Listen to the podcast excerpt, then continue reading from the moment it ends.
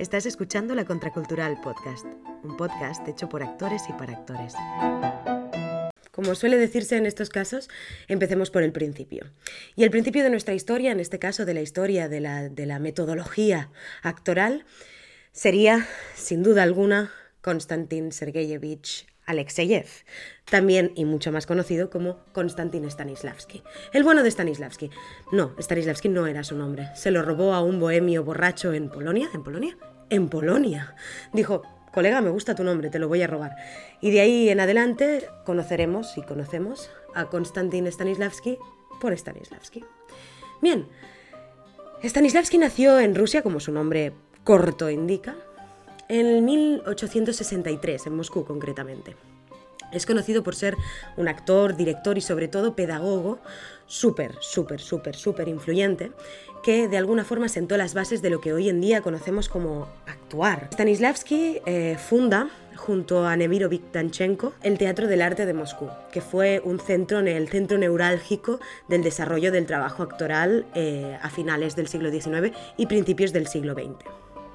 Stanislavski tuvo una vida muy ajetreada, siempre rodeada de teatro, trabajó mucho con el archiconocido Anton Chekhov, para el que desarrolló muchísimos montajes, dirigió muchos montajes. Trabajó también con el sobrino de Anton, llamado Michel Chekhov. Y bueno, tuvo que lidiar con toda la problemática que supuso la Revolución Rusa y con las consiguientes complicaciones para, el desarrollo de las artes, sobre todo con la censura, etc. En esencia fue el primero en Occidente, muy importante, porque no somos el centro del universo, aunque lo pensemos. En Occidente fue el primero en desarrollar lo que conocemos como un método actoral. ¿Qué es un método actoral?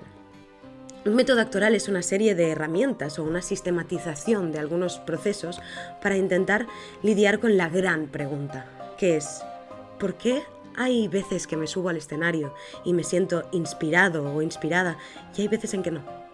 ¿A qué responde? ¿A qué, herramientas tengo para, para lidiar o para enfrentarme a esta incertidumbre, ¿no? De, ostras, ¿me voy a subir al escenario? ¿Me va a salir una buena función o no? Y esta fue la pregunta germinal de todo el trabajo de Stanislavski. De hecho, Stanislavski em, tiene dos fases de su trabajo muy conocidas. La primera que es el sistema y la segunda que es el método de las acciones físicas. Son eh, dos partes de un todo, al final es un desarrollo de alguna manera vital el que hizo Stanislavski, incluso coherente, porque una cosa llevó a la otra, pero muy diferentes entre sí. El sistema nace de esta necesidad de Stanislavski de responder a esta pregunta de por qué hay actores que son que trabajan con tópicos, que que los veo todos iguales en escena, que no me emocionan, que no me transmiten nada y sin embargo hay actores o los mismos actores, de golpe hay momentos en, el que, en los que me transmiten un montón, me, significan, me acercan a, algo muy profundo. Entonces él empezó a darle vueltas a esta idea, ¿no? Gracias también a todo el auge del psicoanálisis y de ciertos parámetros de la psicología, empezó a descubrir que, que no nos emocionamos porque sí, que nadie se emociona porque sí, que siempre la emoción viene provocada por algo, por algún detalle, algún olor, algún tacto, algo que, una pequeña imagen, lo que sea. Y entonces ahí empezó a darse cuenta de que, ostras, si yo estoy intentando sentir mucho, muy profundamente algo, como obligarme a sentirlo, de golpe, mágicamente, dejo de poder percibirlo, dejo de sentir eso, dejo de emocionarme por lo que sea que fuere que estoy forzando. Es decir, en el momento en que entra el pensamiento, ese pensamiento, esa obligación más que el pensamiento, dejo de emocionarme. Y él empezó a desarrollar todo un sistema que se basaba en la memoria emotiva. Se dio cuenta de que todos teníamos un, potencial, todo el mundo tiene un potencial eh, de emoción dentro, que es su propia existencia en algún momento de mi vida yo me he emocionado, han habido cosas que me han transmitido ¿no? sensaciones que me han llegado al alma, por decirlo de alguna manera. Entonces Stanislavski empezó a desarrollar un método que pretendía sacar todas esas imágenes, ¿no? de alguna forma tirar de esas imágenes personales para llegar a esos estados emocionales puros, profundos, intensos. Sucedió que a raíz de estos trabajos que él hizo, empezaron a aparecer actores que en el escenario fascinaban al público. Este método, este sistema, esta primera parte del, método, del trabajo de Stanislavski, tenía puntos a favor, pero también tenía ciertos problemas, en concreto tres y medio. El primero de esos problemas es que, de alguna manera, no se podía responder a la pregunta de quién se emocionaba, el actor o el personaje. Esto daba, dio lugar, ¿no? Este, esta dicotomía, dio lugar a una disociación, entendida como una separación entre, entre el actor y el personaje. Entonces, no estaba muy claro cuándo tenía que entrar en juego cada uno. Y esta, esta mm, intención de, de, ir dentro, ¿no? de introspección personal del actor, chocaba un poco con toda la parte, digamos, pragmática de la interpretación. Es decir, si tengo que estar recordando aquella vez que mi abuela me dijo X porque necesito esa emoción, pero estoy en escena intentando recordar que me dijeron que me pusiera a un metro del el fin del escenario y no a dos. Tenían en escena actores que estaban muy ensimismados y eso generaba que el trabajo se complicara. A su vez esto nos lleva al segundo problema, que era el que los actores estaban muy distanciados entre sí, es decir, que eran islas. No se daban conexiones puras, honestas y reales en escena. ¿De acuerdo? El tercero de los problemas que planteaba el sistema era respectivo a la relajación y la concentración.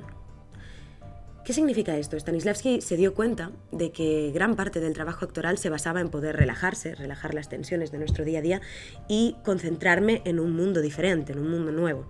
Entonces, a través de, muchos trabajos con, de hecho, con mucha, mucha influencia del yoga o de ciertas prácticas eh, orientales de relajación y de concentración, empezó a desarrollar una serie de ejercicios que estaban pensados para ser desarrollados hechos en eh, el camerino antes de salir a actuar. ¿Qué pasa con estos ejercicios? Que vale, muy bien, funcionaban para concentrar muy, muy, de forma muy precisa al actor en el camerino, pero no servían para, para para llegar a escena. ¿Por qué? Porque una vez el actor salía del camerino, subía las escaleritas o lo que fuere, y llegaba entre bambalinas a punto de salir, el corazón le latía a mí, ¿no? Subía las escaleritas, llegaba entre bambalinas y el corazón le iba a 100 por hora. Empezaba a pensar, a sudar, le sudaban las manos, empezaba a pensar si realmente se acordaría de esa línea. Oh Dios, empezaba a repasar el texto por dentro, incluso, no nos engañemos, todos lo hemos vivido, se le soltaba un poco la tripa, y claro, de golpe toda esa concentración, toda esa relajación que se había trabajado en el, en el camerino, desaparecía. Cuestión, y esto nos lleva al problema medio, ¿no? Tres y medio. El problema medio es que, claro, eh, una vez habíamos hecho el trabajo de mesa, ¿no? del trabajo previo, analítico a, todo el, desarrollo de la, de la acción, em, nos dábamos cuenta de que habían tres líneas a seguir. De alguna forma eran el pensar, el imaginar y el accionar.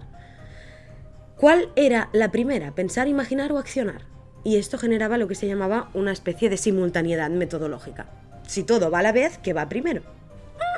Don't know. Bien, con los años y después de mucho trabajo, Stanislavski consiguió desarrollar una nueva metodología.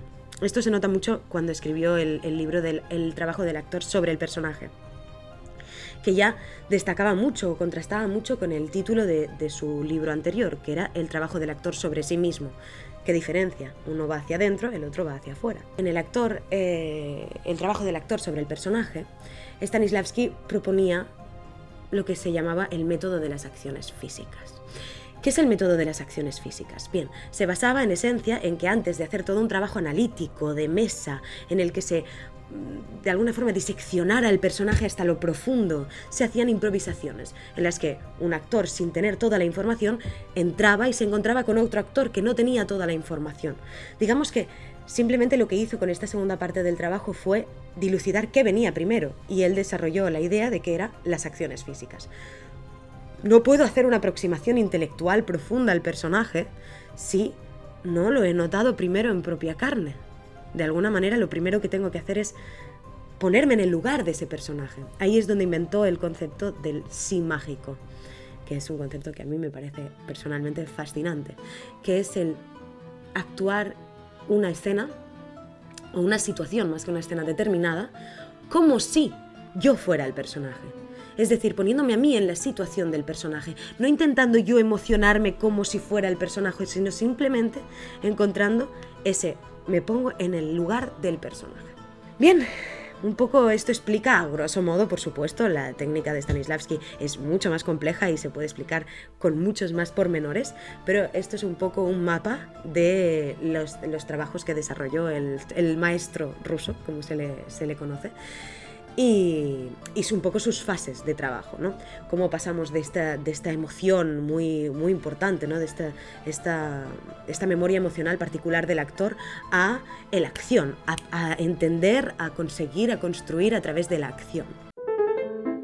Hasta aquí el capítulo de hoy. Si te interesa nuestro contenido, síguenos en redes sociales. Y si quieres formarte como actriz o actor con la contracultural, entra en lacontracultural.com. Hasta la próxima.